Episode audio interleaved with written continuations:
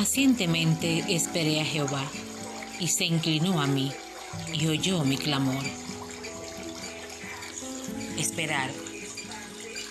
Esperar parece que duele, pero tenemos que saber en quién hemos confiado, a quién esperamos, a quién hemos confesado. Vamos a seguir confiando, vamos a seguir creyendo, vamos a seguir esperando en nuestro Señor y Salvador Jesucristo. Esperar pacientemente tiene su recompensa. Doralisa Martínez desde Santo Domingo, República Dominicana, con un minuto de bendición para tu vida.